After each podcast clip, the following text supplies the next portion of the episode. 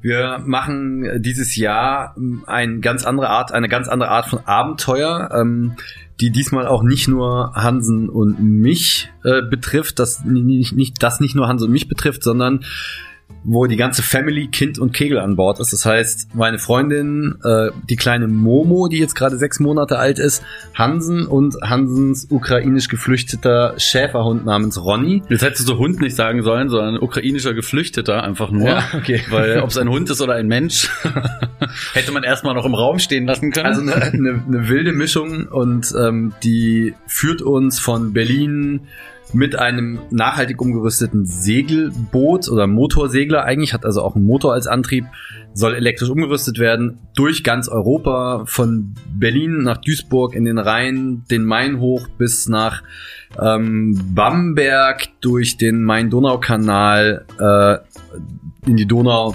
Schwarzes Meer, Mittelmeer, dann die Rhone hoch, zurück in den Rhein und äh, dann wieder zurück nach Berlin. 10.000 Kilometer in hoffen, hoffentlich nur fünf Monaten. Weißt du eigentlich, von wem die Folge präsentiert wird? Klar, von der Next Gen Media. Weißt du eigentlich, was die machen? Na Logo, das ist die Online-Marketing-Agentur aus Berlin für Webdesign, SEO, SEA, Social Media und Podcasting.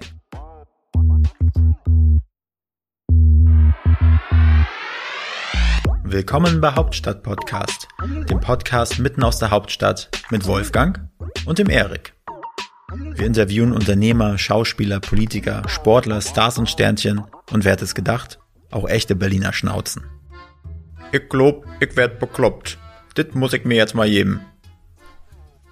Wenn ihr keine Folge von Hauptstadt Podcast verpassen wollt, dann abonniert uns doch einfach auf allen Kanälen und vergesst nicht euren Freunden und eurer Familie davon zu erzählen. Moin Hans und Paul. Hallöchen. Mal wieder. Moin, moin. Schön, dass ihr jetzt auch mal vor Ort da seid. Hm. Ich weiß gar nicht mehr, wann es so genau war, wann ihr äh, bei uns wart, das letzte Mal digital, in digitaler Form, wo ihr über euer Könnte ein Jahr her sein, ne? bewegendes äh, Leben mit vielen ähm, Radfahrerwaden. Ja. ja, es war, es war ja. digitale Version, da habt ihr über eure Reisen erzählt, wie ihr von Berlin nach, was war das, Peking, Shanghai? Shanghai, von Berlin nach Shanghai, dann in 80 Tagen um die Welt ohne Geld haben wir ja schon gemacht und dann haben wir wahrscheinlich auch über unser Alaska-Abenteuer geredet, was dann jetzt erstmal Corona-mäßig äh, auf Eis gelegt wurde. Auf jeden Fall gab es auch Dinge, die noch top secret waren. Richtig. War ja. das schon top secret, war das schon euer, äh, diese, äh, das aktuelle Projekt, Projekt, wahrscheinlich, war genau. schon in Planung? Stimmt. Und auch das Richtig, wahrscheinlich ja. auch das Projekt Kind, das war auch noch nicht äh, Richtig, öffentlich. das war's. Das kann sein, dass ich damals noch nicht öffentlich gemacht hatte, dass ich Vater werde. Also Aber meine Freundin auf jeden Fall schon nicht, dass das jetzt falsch verstanden wird. kennt, ähm, kennt, kennt ihr den Film, wo Arnold Schwarzenegger schwanger wird? Äh, nee. nee, ist das Terminator? nee, nee, aber es gibt einen Film, da ist Arnold Schwarzenegger schwanger. Kulturbanause. Das würde mich äh, interessieren, wer ihn gefickt hat. Hansen oder Paul? Aber der war dir noch ein bisschen zu jung. Okay. so redet man nicht über den Gouverneur von Kalifornien, über den ehemaligen. Aber ihr seid ja heute nicht hier, um wieder in dem Urschleim zu wühlen, weil das könnte ja auch bedeuten, ja. Kinder zu Sondern ihr seid hier, um über euer aktuelles Projekt zu erzählen. Ja. Mhm. Ähm, erzähl doch mal, worum, worum geht's? Wir machen dieses Jahr eine ganz andere Art, eine ganz andere Art von Abenteuer, ähm, die diesmal auch nicht nur Hansen und mich äh, betrifft, das nicht, nicht, das nicht nur Hansen und mich betrifft, sondern wo die ganze Family, Kind und Kegel an Bord ist. Das heißt, meine Freundin, äh, die kleine Momo, die jetzt gerade sechs Monate alt ist, Hansen und Hansens ukrainisch geflüchteter Schäferhund namens Ronny. Jetzt hättest du Hund nicht sagen sollen, sondern ukrainischer Geflüchteter einfach nur. Ja, okay. Weil ob es ein Hund ist oder ein Mensch, hätte man erstmal noch im Raum stehen lassen können. Also eine, eine, eine wilde Mischung und ähm, die führt uns von Berlin mit einem nachhaltig umgerüsteten Segelboot oder Motorsegler eigentlich, hat also auch einen Motor als Antrieb, soll elektrisch umgerüstet werden, durch ganz Europa, von Berlin nach Duisburg in den Rhein, den Main hoch bis nach ähm, Bamberg, durch den Main-Donau-Kanal äh, in die Donau, Schwarzes Meer, Mittelmeer, dann die Rhone hoch, zurück in den Rhein und äh, dann wieder zurück nach Berlin. 10.000 Kilometer in hoffen, hoffentlich nur fünf Monaten. Äh, kurz Zwischenfrage, bevor ich es vergesse, hatte Ronny einen Akzent? Äh, Ronny spricht eigentlich tatsächlich Sprache am Anfang nur Russisch oder Ukrainisch. Hat sich immer sehr gefreut, wenn Leute mit ihm Ukrainisch oder Russisch gesprochen haben. Ja. Aber hauptsächlich Körpersprache eigentlich. Okay. Also Und das versteht er. Spricht er, spricht er aktuell immer noch Russisch oder weigert er sich? Ja, er weigert sich mittlerweile. Okay. Er hat auch verstanden, dass die, äh, die russische Sprache momentan bei vielen Leuten nicht so gut ankommt, was ich ja persönlich sehr schade finde, weil ich überhaupt nicht verstehe, wieso äh, Russen im Allgemeinen für diesen Zustand äh, ja. ähm, verantwortlich gemacht werden. Ja. Äh, das äh, führt leider in sehr vielen Bereichen, sozialen Bereichen zu Problemen hier in Berlin, habe ich schon hm. mitbekommen. Ja. Und das ist äh, nicht cool, würde ich mal so sagen. Weil ja. es sind ja nicht die Russen, sondern es ist Putin. Ja. ja. mir ist es bisher noch gar nicht untergekommen, also wahrscheinlich. Ja, ich vielleicht, du kannst ja vielleicht mal kurz erzählen. Also ich, ja, ich habe eine, eine betreuende Familie ähm, aus Russland, die kurz vor dem Krieg nach Deutschland gekommen ist, um eine, einen Herz, Herzschrittmacher transplantieren zu lassen oder einpflanzen zu lassen, der nur in Deutschland äh, eingesetzt werden kann. Die können jetzt aufgrund des Krieges nicht zurück, weil sämtliche ähm, finanziellen Unterstützungen in Russland abgesagt wurden von den Institutionen, staatlichen Institutionen, weil die wahrscheinlich alles Geld für den Krieg brauchen. Keine mhm. Ahnung. Es geht um Anastasia, eine 16 genau. Jahre oder wie alt? 24 ist sie, ist ja. aber wie eine äh, 14-Jährige, weil sie ein schweres äh, Syndrom hat, was auch nicht heilbar ist und sehr viel, äh, sehr viele ähm, Erkrankungen hat. Ich will jetzt auch gar nicht so, so viel darüber erzählen, aber das Problem ist, dass die zum Beispiel keine Spenden und keine Hilfen kriegen von äh, ob, ähm, öffentlichen Ämtern, weil sie keine ukrainischen Geflüchteten sind, sondern eben eigentlich Russen, die momentan keinen geflüchteten Status haben. Was ich schwierig finde, weil sie ja eigentlich auch aufgrund des Krieges nicht mehr ihre Hilfen bekommen, aber deswegen trotzdem keine staatlichen Hilfen hier bekommen, mhm. können sich keine Wohnung leisten, sind im Grunde auf äh, Spenden angewiesen. Und ja. das ist halt sehr, äh, sehe ich sehr kritisch, ehrlich gesagt, mhm. dass es so eine Selektion gibt zwischen Russen und äh, UkrainerInnen. Aber es ist doch schön, dass es wenigstens, äh, dass es Ronny bei euch gut ja. hat. Richtig, das ist schön. Der ist auf jeden Fall gut angekommen hier, dem geht's super. Der äh, hm. ist, hat seine neue Heimat gefunden. Ihm ist ein bisschen zu warm hier, glaube ich. Der hat so ein äh, ukrainisches Fell, sag ich mal. Also mhm. so sehr dick und der rennt vielleicht zehn Minuten mit und danach liegt er hechelnd am Boden und kann nicht mehr, weil er sowas eine witzige Geschichte drüber erzählen über Ronnys Fell. Hansen, Hansen striegelt ihn ja regelmäßig mhm. und hat vor, da einen Pulli draus zu machen aus seinem Fell, was ihm rauskommt. es gibt es gibt tatsächlich zwei Frauen anscheinend hier in Berlin, die äh, ähm, Hundehaare annehmen, die da draußen Wolle spinnen. Also die waschen die erst, reinigen die, so dass sie nicht mehr nach Hund riechen. Und äh, ähm, dann spinnen die da draus Wolle und stricken da draus Sachen und haben einen Laden hier in Berlin, wo man die Sachen kaufen kann. Ich weiß, habe selber noch nicht gesehen, wo das ist, aber äh, da werde ich auf jeden Fall meine Hundehaare hinbringen und mir dann entweder Socken, eine Mütze oder einen Pulli draus stricken lassen und dann im, im Partnerlook mit Ronny rumlaufen. oder einfach auch Unterwäsche. Eine Unterhose. Ich meine, das ist ja eh egal, wie es ja. riecht. Also. so, eine, so eine Unterhose, die nach Hund riecht, kommt sicher super an. Absolut. Datingmarkt hier. Oder Socken. Ihr habt es hier doch so mit Socken. Ja. Aber es ist auch eine Geschichte fürs erste Date. Also ich würde Ihnen schlimmer mal zeigen. Absolut. Du, ich muss dich schon mal vorwarnen. Ne? Meine Unterwäsche ist speziell. Aber es, äh, lässt sich ja... brauchen wir auch nicht viel. Ne? Da kann man ganz viele draus machen. Tanker aus Hundehaaren. Es lässt sich ja so ein, so ein, so ein roter Hundehaarfaden durch eure äh, ganzen Geschichten so ein bisschen sehen. Zuerst habt ihr euch körperlich angestrengt, seid mit dem Fahrrad geradelt, dann habt ihr keinen Bock mehr gehabt, seid einfach mit, mit einem Flugzeug getrennt. geflogen, getrennt. Nee, getrennt hauptsächlich, ja, genau. Ja. Getrennt und jetzt sagt ihr, okay, auch kein Bock mehr, eigentlich so richtig Anstrengung, sondern setzt euch einfach in eine kleine Nussschale und lasst euch dann um ja, Wir werden auch älter, wir sind dieses Jahr 40 geworden. Du ja. kannst nicht von uns erwarten, dass wir noch wie ein Jungspund durch die Welt springen. Ja, aber gemeinsam, jeder 20, oder nicht? nee, zusammen. Wie, 80. Ja. Wie, wie, wie kamt ihr auf die Idee? Also immer, waren das irgendwie Sponsoren, die gesagt haben, hey, jetzt mach mal wieder was Geiles, ansonsten drehen wir euch eine Hand zu, oder? Also wir sind dazu gezwungen worden, ja. ja. Nein, absolut. Nee, der, tatsächlich war es so, dass wir ja ursprünglich diese Reise nach durch Alaska machen wollten, sechs Monate lang durch die Wildnis zu zweit, Hansen und ich, die jungen Gesellen im Winter mit dem selbstgebauten pedalbetriebenen Amphibienfahrzeug namens Urmel dann waren wir startklar 2020, dann kam Corona, dann äh, konnte man nicht mehr hinfahren und dann kam während Corona war ich sehr produktiv, sage ich mal. Dann kam da ein Kind dazu ähm, und ähm, da war auch klar, dass ich nicht für sechs Monate oder ich zumindest nicht für sechs Monate nach Alaska gehen kann. Und dann ist so ein bisschen genau das, was du gerade beschrieben hast im Ansatz. Äh, das war so bei uns dann die große Sorge. Das ist nämlich jetzt okay. Jetzt habe ich ein Kind Jetzt ist quasi Familienalltag angesagt, jetzt ist Abenteuer abgeschrieben, jetzt äh, ähm, müssen wir alle Projekte in die Richtung irgendwie entweder auf die lange Bank schieben oder komplett sein lassen. Und ähm, haben uns dann aber überlegt, Moment, man kann sicher auch mit Kindern und vielleicht gerade mit sehr jungen Kindern noch, man kann sicher auch mit Kindern oder gerade mit sehr jungen Kindern auch noch ein Abenteuer erleben. Und Natürlich kann man mit einem kleinen Kind jetzt nicht durch Alaska reisen, man kann auch nicht mit dem Fahrrad nach Shanghai fahren, was vielleicht sogar noch gehen würde theoretisch. Wobei es als Täuschkörper für Bären ganz gut funktionieren würde. ja, aber nicht so mit meinem. ähm, und deswegen haben wir uns dann dazu entschieden, ein Bootsabenteuer zu machen und das Ganze ähm, aber auch große Herausforderung, eben erstens die Konstellation, in der wir so vorher noch nie unterwegs waren, aber auch äh, die Nachhaltigkeit und der höhere Sinn hinter diesem Abenteuer. Das ist auch was Neues bei uns.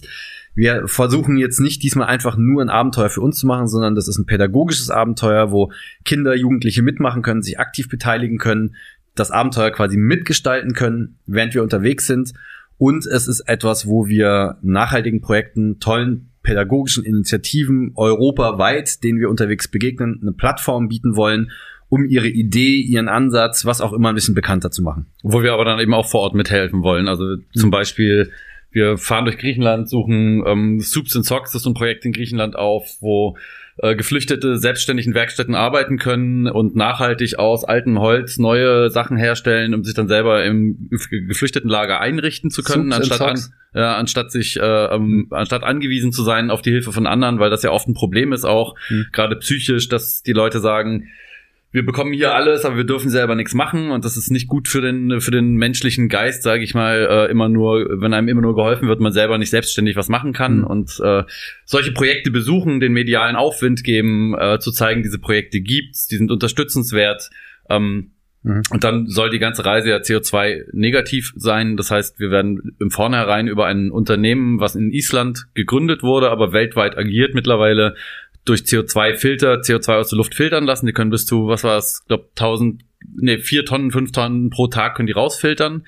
Das ist so viel, wie wir auf der gesamten Tour verbrauchen werden. Werden wir alles, was wir eventuell verbrauchen durch äh, ich möchte da kurz eine kleine Solarzellen. Wir werden nicht vier Tonnen CO2 produzieren auf der Tour, sondern nee. wir werden höchstens zwei Tonnen CO2 produzieren auf der gesamten Aber Tour. Aber die können so viel kompensieren pro Tag. Die können so viel kompensieren, ja. genau. Und wir werden das doppelt kompensieren, einfach nur um nur mal sicher zu gehen, dass nicht doch irgendwo noch in der Berechnung irgendwas falsch war. Ähm, und das ist eben zusätzlich auch so ein Nachhaltigkeitsgedanke, den wir damit reinbringen wollen.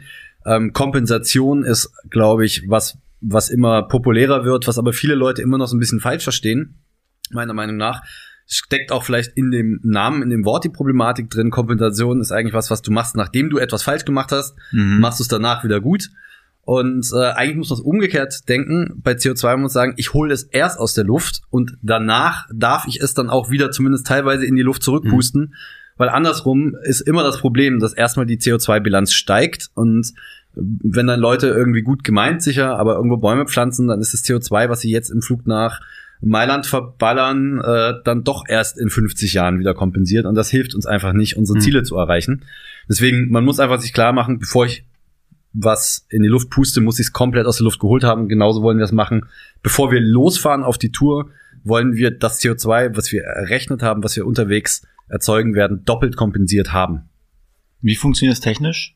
Das sind äh, Filter, die äh, mit Wasser und Strom. Einfach so Kaffeefilter? Genau, die werden in den Wind gehängt und dann schüttet man da abends das CO2 raus. Okay, geil. Nee, das ist, äh, wie die Technik genau funktioniert, weiß ich nicht genau, aber es wird äh, dafür Wasser benötigt mhm. und Strom. Deswegen ist auch gerade auf Island äh, natürlich eine große Station, die das äh, machen können mit vulkanischer Energie. Das heißt, man muss da keine Atomkraftwerke oder Kohlekraftwerke oder sonst was wäre eine Katastrophe, wenn man es so machen würde, mhm. äh, für nutzen, sondern die können einfach vulkanische Energie, Erdwärme nutzen, um die, das CO2 wieder unter die Erde zu bringen. Also mhm. da werden dann wirklich aus dem CO2 auf eine gewisse Art Briketts mhm. gepresst mhm. und die werden dann unter der Erde wieder eingebuddelt, sodass es da, wo es herkommt, eigentlich auch wieder hingeht. So wie Erdöl eben aus der Erde kommt, Kohle und alles, es geht wieder unter die Erde und damit ist das weg, verstaut. Ja. Man muss aber auch dazu sagen, das ist nicht die Lösung, mit der wir alle unsere Umweltprobleme lösen können. Mhm. Das ist ein ganz, ganz wichtig bei Kompensation ist eben auch, dass man eher in so einem Portfolio Diversifizierung sagt man ja immer bei Finanzen, ja. ne, muss man da auch machen, weil es kann nicht die ganze Welt das gesamte CO2 was wir äh, ähm, erzeugen oder was wir aus der Luft holen müssen, durch diese Methode kompensieren. Es muss also einfach an vielen Baustellen gearbeitet werden. Es muss erstens mal dafür gesorgt werden, dass natürlich weniger in die Luft gepustet wird. Dann gibt's also natürlich auch weniger Projekte, ausatmen ab jetzt alle. Genau. Immer viel einatmen, wenig ausatmen. Dann gibt's natürlich auch Projekte wie ganz einfache Möglichkeiten, zum Beispiel zu sagen, ich äh, kaufe 20 Hektar Regenwald, die sofort von dem Tag an, wo sie geschützt werden und nicht abgeholzt werden, natürlich CO2 kompensieren.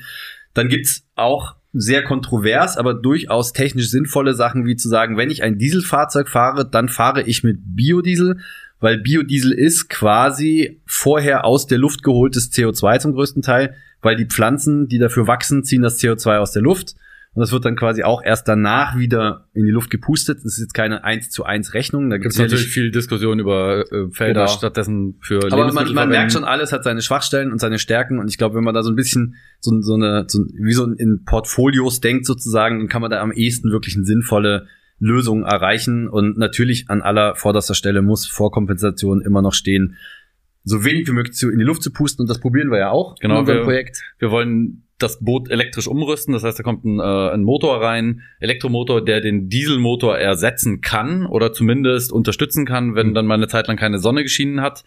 Äh, wir werden ungefähr 40 Quadratmeter Solarzellen am Boot anbringen, was eine Menge ist, die uns, ähm, das muss ich kurz rechnen, ungefähr äh, 8000 Watt liefern werden mhm. an Strom. Wenn man das mal umrechnet in PS, dann könnte man daraus ganz platt, sage ich mal, so 12, 13 PS Motor fahren, was bei dem Boot dann vielleicht so 5 bis oder 6 bis 8 kmh wäre. Ja, ne? Genau. Und das äh, ist aber eben relativ äh, easy zu machen bei einem Boot im Gegensatz zu einem Auto, weil ja. du hast eine Antriebswelle und nicht irgendwie zwei und du hast viel mehr Platz in dem Boot auch mhm. und auch rundrum natürlich für die Solarzellen. Das könnte man sich bei einem Auto niemals leisten, da irgendwie 40 Quadratmeter Solarzellen drauf zu knallen mhm. und kommst du durch keine Straße mehr durch. Aber dann müsst ihr ähm, eure, eure Mützen antackern, damit die nicht wegfliegen. Nee, da kommen auch Solarzellen drauf. Okay. und äh, aber könnt ihr nicht den Dieselmotor einfach komplett weglassen, einfach ein paar Stechpaddel mitnehmen? Wäre auch eine Idee. Da haben wir auch ein paar, lustige, an, äh, ein paar lustige Ansätze. Also erstens den Dieselmotor komplett weglassen ist aus rein Sicherheitsgründen nicht möglich. Wenn ja. unsere Batterien leer wären und äh, du bist auf Mittelmeer unterwegs und es hat keinen Wind ja, oder sowas und du treibst da rum und kommst nicht mehr vorwärts, du brauchst irgendwie eine Möglichkeit, im Notfall vorwärts zu kommen. So, dann gibt's auch Situationen, in der einfach die Power des Dieselmotors nicht reichen wird. Ich sag mal, du verpasst den Anleger auf der Donau und musst wieder 300 Meter flussaufwärts, da kommst du einfach mhm. mit dem Elektromotor nicht gegen an. Wir planen aber auch zusätzlich, auch wenn es eher nur ein Tropfen auf den heißen Stein ist, so ein paar äh, Installationen wie hinterm Boot soll eine Art Ruderbank ähm, äh, unter so eine Plattform gemacht werden, wo wir dann mit zwei Rudern das Boot rudernd unterstützen können. Ja. Ne? Erstens mal natürlich ein bisschen Workout auch, wenn, ja. wenn wir unterwegs sind, weil sonst gammelst du ja auf diesem Boot rum und kommst am Ende äh, rund und speckig zurück. Mhm. Ähm, und die zweite, das zweite ist natürlich auch das ist so ein bisschen so ein Signal nach außen. Das sieht natürlich mega ulkig aus, wenn hinter einem 10 Tonnen, äh, hinter einem 8 Tonnen Kahn, der 10 Meter lang ist, jemand mit zwei Paddeln ins Wasser mhm. geht und rudert. Ne? Mhm. Aber ähm, das zeigt eben so ein bisschen, wir wollen wirklich alles probieren und jedes Watt, was wir irgendwo rausholen können, aus eigener Energie oder aus Sonnenenergie oder Windenergie ähm, ähm, holen und das dann in den Antrieb stecken. Aus, unter anderem auch ein Mastlegesystem bauen, ein Jüt-System heißt es, glaube ich. Jütanlage, ne? ja. Jütanlage, so dass wir zwischen Brücken zum Beispiel auf dem Rhein sagen können, wir legen schnell den Mast äh, mit Segeln und allem dran und nach der Brücke sagen können, wir stellen den Mast jetzt wieder auf und segeln weiter, weil das ist ja ganz oft auch ein Problem bei Motorseglern. Du brauchst eine halbe Stunde bis einen ganzen Tag, um die Mastanlage aufzubauen. Mhm. Und dann kannst du entweder mit Motor fahren oder du baust den ganzen Tag die Segel auf und du segelst, kannst dich halt sozusagen wochenweise entscheiden, was du machen willst. Wir wollen es aber so umbauen, dass das sehr schnell geht, damit wir auch die Windenergie nutzen können auf Flüssen, Kanälen, ähm, um da dann auch segeln Zumindest zu können. unterstützen genau. eben. Ja. Also so, wann geht's jetzt los? Ich meine, das hört sich an. Morgen als übermorgen. Ja, ja haben jetzt auch gar nicht Nein. mehr so viel Zeit. ja, ich wollte gerade sagen, wir, wir wollten da irgendwie äh, Juli jetzt Ja, starten? also aktuell, oder geplant ursprünglich war Anfang Juli. Daraus ist jetzt, äh, wir haben da so eine ganz tolle Excel-Tabelle mit allen Zeiten und sowas drin. Äh, aktuell steht da 8. Juli als, als, als Ergebnis drin. Ähm, das heißt, 8. Juli ist jetzt, wenn alles gut geht, so wie wir es planen, äh, der, der geplante die geplante Abfahrt. Jetzt weiß ich aber auch von allen Projekten von mir und Hansen, dass es nie läuft wie geplant. Mhm. Und da das ja auch Konst äh, Konstruktionen sind, die wir uns jetzt selber ausgedacht haben, ist natürlich immer ein gewisses Risiko dabei, dass es auch nicht so funktioniert, wie man sich das vorstellt und so weiter. Aber wir haben auf jeden Fall auch eine Deadline. Min spätestens Mitte Juli werden wir losfahren, egal wie weit wir mit den ganzen Sachen sind. Und dann im allerschlimmsten Fall unterwegs nochmal an irgendeiner Werft oder sonst was andocken und da mhm. nochmal weitermachen. Ja. Weil wie bei allen Abenteuern immer mega wichtig. Ich kenne das von vielen Leuten, die sich sowas vornehmen, die das dann immer wieder und nochmal und nochmal und nochmal verschieben, bis es dann Es irgendwann zu Tipp. spät ist. immer losfahren, an festen Termin, spätesten Termin setzen, wo man losgeht, egal was los ist, ob es regnet, ob das Boot ein Loch hat. Ich fahre am 15. Juli fahre ich los, auch wenn das Ding ein Loch hat. So. Ja. Und dann sinke ich 100 Meter später, dann hol ich wieder raus, dann bin ich aber wenigstens losgefahren. Ja, genau. Und habt ihr aktuell nur die Excel-Tabelle oder habt ihr schon ein Boot? Ja. Sehr gute Frage. Also das Boot, das suchen wir schwimmen auch, oder? Ja, Ja. bestimmt. Ja. Ja, wir wollten eigentlich auf der Excel-Tabelle durch äh, Europa fahren. Nee, wir haben tatsächlich das Boot auch schon. Äh, es ist ein alter, äh, ähm, einem Fischkutter nachempfundener, ähm, ähm, wunderschöner Motorsegler, so wie ich finde. Also Mhm. es sieht ein bisschen aus wie ein Fischkutter wirklich. Hat zwei Masten, zwei Kajüten, eine vorne für Paul, Momo und Anna und eine hinten für mich, äh, für Ronny äh, und mich und eventuell mal, wir werden ja auch Leute einladen für einen Podcast, äh, unterwegs und auch einen Podcast machen, Leute interviewen Mhm. ähm, zum Thema Klimawandel, äh, Geflüchtetenpolitik, solche Sachen. Mhm. Und äh, dann wollen wir eben auch Gäste beherbergen an Bord und da ist dann auch Platz äh, noch. Es Dann sind- gibt's noch einen Salon an Genau. Bord. Ne? Mhm. Das klingt jetzt riesig, ist Ja. aber, glaube ich, vier Quadratmeter. der Kronleuchter ist ungefähr so groß und ist eine LED. ähm, und ein Steuerstand und natürlich außen ein bisschen Fläche und dann kommt hinten noch eine Plattform dran, auf der wir Gepäck, alles mögliche lagern können, Müll, Windeln zum Beispiel. Mhm. Ist auch so ein bisschen so eine, so eine- Haare. Ronnys Haare, genau richtig, die sammle ich natürlich auch. ja. Kann man die eigentlich nicht auch irgendwie zum Antrieb nutzen? Kann man da Energie draus gewinnen aus Ronnys Könnte Haar? man wahrscheinlich verbrennen, ne? Ja. Klar, logisch, so, ein- so einen Haarverbrennungsmotor bauen. Ja. Aber oder morgens ins Porridge mischen soll ja, auch so Algen und so machen Genau, oder auch richtig. Spirulina. Hundehaar und Algenporridge. Lecker. Aber ihr hattet ja damals erzählt, äh, jedenfalls kann ich mich dran erinnern, ähm, dass ihr so ein bisschen den äh, medialen Aufwind äh, mit Mhm. eurer frühen äh, Fahrradtour damals so ein bisschen verpasst habt, weil Social Ja. Media noch nicht so Genau, krass ja. war. Ähm, habt ihr das Gefühl, dass es diesmal so ein bisschen durch die Decke gehen kann, Ja, also Projekt? wir haben jetzt drei Follower auf YouTube. Geil. Das ist schon mal richtig geil. Einer bin ich. Ah, du, einer bist du. Einer bist du nicht und einer bist du. Ja Nein, cool, alle in sein einem. Nee, also äh, ähm, äh, jetzt bin ich äh, ein bisschen rausgekommen. Genau. Ähm, wir werden das diesmal komplett über YouTube, Facebook, Instagram begleiten. Wir werden auch mal TikTok ausprobieren, um so ein bisschen jüngere Generation zu erreichen. Ähm, und diesmal also nicht den Fehler machen, den wir damals bei der Shanghai Tour gemacht haben, zu denken, dass sich das nicht lohnt. Ähm, wir haben sogar diesmal setzen wir tendenziell eher auf Social Media und weniger auf TV, auch wenn wir schon Interesse von verschiedenen TV-Sendern haben und auch mit der Content Alliance von Bertelsmann und äh, dem Goldmann Verlag schon, ein, ein, ein, wie sagt man da, Agreement haben, ne? mit dem Verlag sogar schon einen Vertrag. Wird also auch wieder auf der Seite ausgewertet, aber das wird diesmal nicht das Lead-Medium sein, sage ich Mhm. mal. Das war das letzte Mal halt wirklich so, dass nichts davon veröffentlicht wurde, bis es im Fernsehen lief. Und das wollen wir diesmal umdrehen, weil, also, ähm, Die Social Media ist Ja. einfach wesentlich effizienter als TV mittlerweile. Also du kannst über Social Media mehr Leute erreichen als über übers TV. TV ist halt ein Strohfeuer, sage ich mal. Ne? Das ist einmal ganz viele Viewer oder äh, wie nennt man das? Nennt man es auch Viewer? Nee, Zuschauer nennt man es im Fernsehen noch, das alte Wort. Ja. Und im Social Media baust du dir halt dadurch eine Community auf, die du immer wieder bespielen kannst. Genau. Ja. Auch hier gendern bitte. Und habt ihr, habt ihr da eine, eine, eine kleine Strategie, die ihr verfolgt oder macht ihr einfach Strat wie? Stra Strategie? Strat nee. die Excel ist das, das, das die die oberste Schicht Excel-Strategie? von der Atmosphäre oder was? war das? nee, das die Strategie. Oder macht es einfach spontan? Nee, also wir, ähm, wir haben natürlich schon eine Strategie. Das heißt, was wir ähm, planen, ist erstens mal natürlich einfach diese ganze Story begleiten. Ja. So, das ist dieses kontinuierliche. Dann wollen wir immer mal wieder an verschiedenen Meilensteinen, die wir jetzt vorab schon identifiziert haben. Das ist natürlich sowas wie der Start, das Ziel, das Einlaufen ins Meer, äh, verschiedene andere ähm, ähm, geografische Meilensteine, aber auch Meilensteine wie die ersten 10.000 Kilometer oder der erste fette Streit oder was weiß ich. Sowas halt alles wirklich mal thematisch verarbeiten. Dann die ganzen Interviews mit den nachhaltigen, pädagogisch wertvollen, interessanten äh, ähm, äh, ähm, Initiativen, die wir besuchen werden. Dann gibt's natürlich als so eine Art ähm, Interaktionsmöglichkeit oder Partizipationsmöglichkeit für Kinder, Jugendliche, aber eigentlich auch unsere gesamte Community immer wieder Challenges unterwegs. Ähm, diese Challenges sind dann zum Beispiel sowas wie, wir sind jetzt übermorgen beim Projekt XY, Soup and Socks zum Beispiel. Überlegt euch doch mal, welche Fragen würdet ihr denen gerne stellen? So, ne? Und dann Ja. machen wir ein Interview basierend auf den Fragen, die aus der Com Community kommen. Ähm, wollen dann auch Kindergärten mit einbinden sogar schon, ne? dass wir sagen, äh, die Kindergärten können dann zum Beispiel alle zwei Wochen eine wechselnde Bugfigur basteln, die sie uns dann zuschicken, die kommt dann vorne dran. Hm. Ähm, Oder sowas wie Displays, die außen am, am, an Bord rumlaufen. Einmal dann können dann äh, Kinder und Jugendliche uns Sprüche zuschicken, hm. eine Message, die sie Leuten mitgeben wollen, die wir unterwegs treffen, äh, in der jeweiligen Sprache von dem Land natürlich, wo wir dann sind, wird also das dann übersetzt. Und eine Reihe an Maßnahmen, sage ich ja. mal, was jetzt natürlich noch keine perfekte Strategie macht. Ne? Mhm.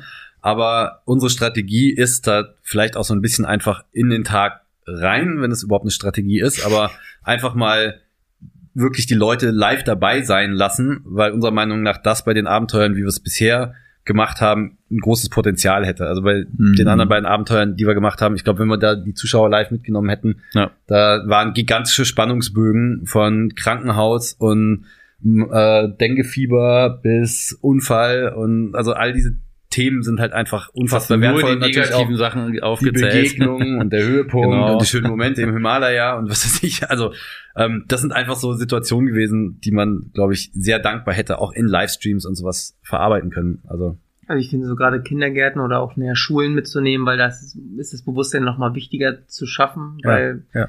für die meisten Kinder im Kindergarten ist es ja dann noch nicht noch nicht, also ja. die können die Eltern noch nicht beeinflussen. Ja, genau. Ähm, Finde ich total cool. Aber jetzt zum Beispiel, du hast auch den ersten Streit angesprochen. Ja. Steht der auch schon in der Excel-Tabelle, wann der sein wird? Genau, das ist der war schon. Der war schon. Okay. Jetzt ist auch also, nicht mehr der erste schon. Schon ja. nee, also wir haben wird, das wird definitiv Streits ja, geben, äh, die, die, äh, die so heftig sein werden, dass äh, wir quasi eine Mauer bauen in der Mitte vom Boot. Mhm. Ähm, um, die dann auch erstmal unüberwindbar sein wird. Da kenne ich uns gut genug für und ich glaube auch nicht, dass die Kombination die es jetzt gerade sind, äh, Pauls Freundin Anna, ähm, dann Kind und äh, Ronny, dass diese Kom äh, äh, Kombination insgesamt besser ist und weniger streitanfällig. Ich glaube, es ist eher streitanfälliger insgesamt, weil du mehr Parteien hast, die ja. alle ihre eigenen Wünsche haben. Man muss mehr Kompromisse eingehen. Und äh, aber es ist aber, ja ist aber etwas, was wir definitiv auch mittlerweile gelernt haben und ich glaube nicht, dass das ein Hindernis sein wird für uns. Also, das also heißt eher so eine Art Reality-TV-Format, wo man jeden Abend noch schneiden müsste. Ja, aber anspruchsvoller. Ja, genau. also was aber tatsächlich ich hoffe zumindest, dass es anspruchsvoller dieses, wird. Das Wort Reality, auch wenn es jetzt in Kombination mit TV finde ich einen ziemlich abgegriffenen Begriff ja, ist, aber ähm, was auf jeden Fall uns wichtig ist, ist, dass wir das so darstellen, wie es halt auch wirklich ist. Das haben wir bei den letzten Touren auch immer gemacht. Wir haben bei jedem Vortrag, den wir machen, zeigen wir Streitszenen, die bis heute noch, auch nach dem 200. Vortrag, den wir gemacht haben, mich äh, vor Scham erröten lassen auf der Bühne, weil ich mir denke, das ist schon echt peinlich, das zu zeigen, wie du dich so streitest. Hm. Aber wir machen es trotzdem immer wieder und ringen uns durch dazu, weil wir sagen, es ist halt einfach Teil von solchen Projekten und Teil des Lebens. Und ich glaube da sogar noch da, äh, darüber hinaus, dass äh, eine, eine gute Streitkultur, in der es auch mal richtig krachen darf, in der man auch mal unter die Gürtellinie gehen darf. Das ist was, was eigentlich eine Beziehung stärkt und kräftigt und woraus eine Beziehung die wirklichen Sprünge machen kann auch. Also die Sachen, die in einem Streit gesagt werden, die man ja dann auch nicht mehr vom Tisch nehmen kann, wenn sie da einmal liegen, die führen oft dazu, dass man, also man spricht Sachen an und aus, die einfach ansonsten niemals ausgesprochen würden und daran kann dann gearbeitet werden und oft schweißt einen das dann langfristig zusammen. Es gehört natürlich eine gewisse Anfangsbindung dazu. Ich sage jetzt mal, wenn ich mich mit einem Wildfremden nach drei Tagen streite, dann kann ich auch gut darauf verzichten, eine Freundschaft mit dem einzugehen. Ne? Aber ähm, gerade in so einem Kontext, fam familiärer Kontext, ist es ja jetzt nicht wirklich möglich, die Freundschaft zu kündigen. Von dem her muss man sich damit auseinandersetzen. Und ja, also Streitkultur ist einfach was Wichtiges und ich glaube auch äh, in den Medien tendenziell immer zu schön malerisch dargestellt. Also nicht so durch, durch Instagram und Co. scrolle, denke ich immer, oh Gott, ich habe ein echtes Scheißleben. Wenn alle immer nur mit ihrem Van unterwegs sind und Sonnenaufgang hier und dies und das. Und ich denke mir so, boah, warum arbeite ich eigentlich noch? Aber ich glaube, wenn man da mal hinter die Kulissen schauen würde, die sind auch nicht immer nur bei Sonnen- und Sonnenaufgang und Sonnenuntergang unterwegs. So. Vielleicht hast du auch einfach einen Scheiß. Ja, vielleicht habe ich auch einfach einen Scheiß. sein. Aber das Gute ist, ich kann nur lachen. das liegt meistens am Umfeld. Ja, genau. Ja. Wie ist denn das eigentlich? Also ich sag mal, ihr redet da so schön von mit Bötchen übers Mittelmeer tuckern, aber das ist ja auch bestimmt gefährlich. Also ja, also insgesamt ist es, glaube ich, nicht so gefährlich, wie mit dem Bötchen über den Pazifik äh, zu tuckern. Da gibt es natürlich schon noch Abstufungen und wir werden auch versuchen, so äh, viel wie möglich in Küstennähe zu bleiben, sodass wir die Küste sehen können. aber wir machen äh, einen Bootsführerschein, äh, Funkschein, äh, Navigieren auf offener See, ähm, das gehört natürlich alles dazu. Das ist schon zum Teil gemacht, ist schon zum Teil also, gemacht, ist schon zum Teil gemacht. Wir haben auch schon angefangen. Ja, also der, das ist ein Pläne. Ja, ist, schon, ist schon zum Teil gemacht. Ja. Und dann haben wir ähm, natürlich auch, äh, werden wir insgesamt vorsichtig unterwegs sein. Das heißt, Wetter checken, bevor du rausfährst und gucken, kommt ein Sturm oder nicht, kann dich immer überraschen. Aber das Boot, was wir uns äh, gekauft haben, ist ein Boot, womit du rein theoretisch über den Pazifik segeln könntest. Also es ist ja. ein hochseetaugliches Boot, was äh, für eine Weltumsegelung funktionieren würde.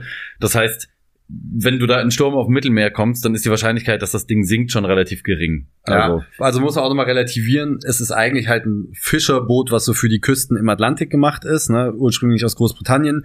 Ähm, ich glaube, das Problem, wenn man über den Pazifik oder Atlantik segeln würde, wäre einfach, dass man nicht genug Wasser, Lebensmittel und Co. mitnehmen könnte. Dafür ist es nicht groß genug. Aber ich glaube, was du meinst damit, ist die, es ist für hohen Wellengang gemacht, es hat einen sehr hohen Bug, es hat ein äh, solides Gewicht, ist also insgesamt auch von der Form her so gemacht, dass da mal eine Welle drüber spülen kann. Es richtet sich von alleine wieder auf, wenn es durchkentern mhm. würde sogar. Ähm, also es sind eine Menge Faktoren, die eben eigentlich dafür ausgerichtet sind, dass es eher, eher nicht passiert. Und dann gibt's natürlich darüber hinaus eine Menge Sicherheitsmaßnahmen, die man ergreifen kann. Es ist eine Rettungsinsel an Bord, äh, es sind verschiedene Notfallsignalgeber an Bord. Wir haben zusätzlich die Route jetzt auch so geplant, dass wir nicht über den Atlantik starten, sondern dass wir erstmal wahrscheinlich die ersten zweieinhalb Monate nur auf Flüssen und Seen unterwegs mhm. sind, wo wir das Boot kennenlernen können, wo wir auch mal mit Unwetter und Wind und dem, wie sich das segelt und so weiter Erfahrungen sammeln können. Und dann kommen wir auch nicht direkt aufs Mittelmeer, sondern erstmal ins Schwarze Meer. Von da aus dann durch den Bosporus ins Mittelmeer, ähm, Adria und so. Das ist alles nicht wirklich offenes. Also natürlich gibt's da offenes Meer, gar keine Frage, aber es ist jetzt nicht so, dass man da auf einmal mitten auf dem Atlantik stehen würde bei 20 Metern Wellengang und äh, ähm, Schwarze Meer funktioniert natürlich auch nur, wenn das äh, ähm, ja. politisch funktioniert. Ja, aber es ist auch nochmal so gesagt, es ist mit einer Menge Unsicherheit verbunden, dieses Projekt. Ähm, das ist aber auch was, wo wir uns nicht von abschrecken lassen wollen, weil natürlich ist es immer sehr einfach, unfassbar viele äh, Probleme, Gefahren ja. zu identifizieren und zu sagen, hm, aber das kann man nicht machen, weil dies und das und was passiert, wenn sich einer an Bord das Bein was, äh, was, was passiert, wenn sich einer an Bord das Bein bricht und man hat irgendwie sechs Stunden oder hat vielleicht auch mal 24 Stunden zum nächsten Krankenhaus. Zum Beispiel. So, das sind alles natürlich Risiken, die irgendwie bestehen. Aber, und das habe ich bei den letzten Touren auch immer gesagt, ich halte es für unterm, okay, ich halte es für, für unterm Strich immer noch für weniger riskant, so etwas zu machen, wie betrunken nachts mit dem Fahrrad mit Kopfhörern auf die Sonnenallee runterzufahren. So. Also Ohne Licht. Und, und äh, eine Menge Leute machen genau das, würden sich aber sagen, Segelboot, äh, wenn ich noch nie auf dem Meer war, übers Meer segeln, äh, das traue ich mich nicht, das ist zu gefährlich. Hm. So, und äh, ich bin auch schon mal betrunken auf dem Fahrrad die Sonnenallee runtergefahren. Geil. mit, mit, mit einem Rad? nicht gestern. genau, im Really, nee. Ähm, aber ähm, ohne Kopfhörer und mit Licht möchte ich da noch hinzufügen. Ja. ähm, aber genau, das ist halt einfach, ich finde, da ist oft die Risikowahrnehmung etwas verzerrt und ähm, die, das hängt vielleicht damit zusammen, dass die Angst davor, weil es so viel unbekannter ist, was man da macht, einfach viel größer ist. Aber ähm, wir haben jetzt auch nicht uns einfach das selber überlegt. Wir reden damit, wir sind in Kontakt mit Menschen, die sowas gemacht haben, mit denen wir uns über die Reviere ausgetauscht haben, indem man segeln lernen kann. Zum Beispiel auch, wenn man es gerade angefangen hat. Segeln tun wir ja seit wir 16 sind. Da haben wir einen Segelschein gemacht, aber wir haben jetzt keine Open Sea Erfahrung in großem Maße, wobei wir den Segelschein auf der Nordsee gemacht haben. Also wir kennen schon so ein bisschen auch stürmische und und äh, äh, sage ich mal ungemütlichere Gewässer. Ähm, aber ähm, genau, das ist halt einfach äh, eine Einschätzungssache auch von anderen, die uns da wirklich auch gesagt haben, Mittelmeer, Sommer kann man sehr gut unterwegs sein, auch mal, wenn man die Routen gut plant, die Touren gut plant, das Wetter beachtet, einen Funkschein hat. Also das sind, Im Sommer ist das Mittelmeer gepflastert mit Booten. Ne? Also hm. ähm, da ist, ist schon schwer, ist schon schwer dann da äh, ähm, glaube ich, keine Hilfe zu bekommen, wenn oder wenn irgendwas passiert. Also ist tatsächlich relativ, wir fahren jetzt auch nicht wirklich übers offene Mittelmeer. Also wir fahren jetzt nicht von äh, Spitze Griechenland nach Spitze Italien rüber, ähm, wo wir vier Tage, fünf Tage unterwegs sind und äh, 1000 Kilometer um uns herum nix ist. Mhm. Oder 500 Kilometer sind ja, glaube ich, auch nur ungefähr. Ähm, weil das wäre dann wirklich was, wo man sagen könnte, okay, wenn da was passiert, dann kann es schon sein, dass du Ewigkeiten in der Rettungsinsel sitzt, bis irgendjemand kommt. Aber ja das wird meiner Meinung nach äh, so gar nicht passieren. Dass Aber also in der Rettungsinsel ist auch ein Flatscreen, eine Couch. wir haben Shisha. Äh, Shisha. Genau. alles, alles drin, super bequem und dann so, oh scheiße, wir haben das Wasser vergessen. Aber wie ist denn das eigentlich mit, mit, mit, mit Handyempfang so auf, äh, auf, auf der offenen See? Auf also, offener See hat man, also ich sag mal, in Küstennähe wahrscheinlich noch empfangen, aber dann kommt natürlich irgendwann so diese, die Erdkrümmung, sag ich mal, ne, die dir dann quasi wie ein Berg im Weg steht zum nächsten Funkmasten. Ähm, und wir haben aber ein Funkgerät, mit dem man auch über lang, lange Strecken kann man theoretisch auch nach Berlin funken mit, ne? Ähm, äh, funken kann. Dann haben wir ein Satelliten-Notsignal dabei, ein GPS-Empfänger, der uns äh, am Ort, über den wir geortet werden können. Ähm, das sind so Standardausrüstung. Die ganze Standardausrüstung, die du an Bord hast, wenn du mit einem ja. Boot aufs offene Meer rausfahren Das Funkgerät selber willst. kann ein SOS-Signal senden, was dann an alle, auf, auf allen Frequenzen an alle Boote in der Umgebung geht. Und ähm, das ist, ist was, was, womit man vorsichtig sein sollte. Also diesen SOS-Schalter, der ist extra nochmal hinter so einem Sicherheitsding und man muss auch ihn dann, nachdem man diesen Sicherheitshebel ja. umgelegt hat, nochmal zehn Sekunden drücken, damit er auch wirklich ausgelöst wird. Weil wenn du den auslöst, mhm. dann löst du auch wirklich einen Rettungseinsatz aus mit mhm. dem Ding und dann kommt wirklich alles in der Umgebung an. So mhm. hat uns das zumindest äh, ähm, der ein segelerfahrener Profi erzählt. Und das kann sehr, sehr teuer werden, hm. sag ich mal. Ich, du hattest so letztes Mal von so einem Satelliten erzählt hier, ne? Von, von Tesla oder so.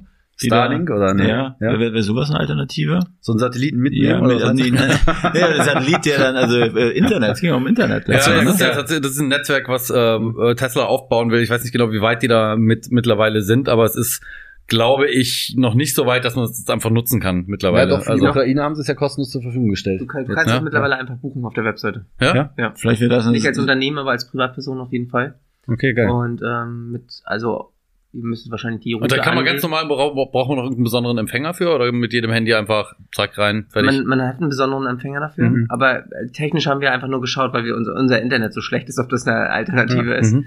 Ähm, da müsstet ihr nochmal reinschauen. Ja. Uh, Elon Musk, if you're listening to this podcast, uh, could you please give us free internet uh, on the Mittelmeer? Thanks. yeah. yeah. And we also need an electric engine and some batteries for the boat. Ja, von Tesla. Thank you. Over, out, Ende. Aber stell dir vor, ihr gebt das Boot da einmal ab und kriegt es dann wieder. Ja. So komplett in der genau. Look and Feel. Wir geben so das Boot ab und kriegen dann einen Tesla wieder. Aber der äh, schwimmt. Nee, das war nicht der, das war nicht der Deal. Aber äh, rein theoretisch nach hinten raus hättet ihr noch zeitlichen Puffer? Genau, ja. Absolut. Das Problem ja. dabei ist halt, dass wir nicht äh, zu spät nach Hause kommen wollen. Oder meinst du jetzt heute beim Interview? nee, eigentlich so wegen Geschenke, Weihnachten und so. Ja. Also tatsächlich haben wir so ein bisschen Puffer hinten raus. Die Problematik ist hauptsächlich, dass wir, wenn wir die Rhone hochfahren, im Herbst mit einem starken Gegenwind rechnen müssen. Und je später wir in den Herbst kommen, je stärker wird der Gegenwind. Die Rhone selber hat keine so eine starke Strömung, das heißt, das ist kein Problem, aber der Gegenwind könnte ein Problem sein. Und dann kommst du nur noch ganz langsam die Rhone hoch. Dazu mhm. kommt, dass wir mit einem kleinen Kind an Bord natürlich, wenn du dann im Herbst unterwegs bist, im stürmischen, kalten Wetter auf dem Boot, dann ist das nicht mehr unbedingt die optimale Traumumgebung für ein Kind, ja. weil die ja, Haltung, die wir an Bord haben, gesagt, die also, Haltung, die wir an ja. Bord haben, ist jetzt nicht unbedingt die, die, die beste und neueste. Es wird halt einfach ein bisschen kälter und ungemütlich und feucht und das ist jetzt nicht unbedingt das, äh, absolute äh, Traum, ähm, Traumumgebung für ein Kind. Also von meiner Seite wäre es gar kein Problem. Ich würde das ohne Probleme ja. machen, aber ich glaube für für dich und Anna ist das äh, so, ja. so ein Limit, aber es was gibt ihr euch gesetzt verschiedene habt. Optionen. Ne? Also man kann dann äh, das Boot also ähm, falls jetzt jemand zuhört, der gerne meine Europatour im Herbst durch Europa machen würde, das ist total toll.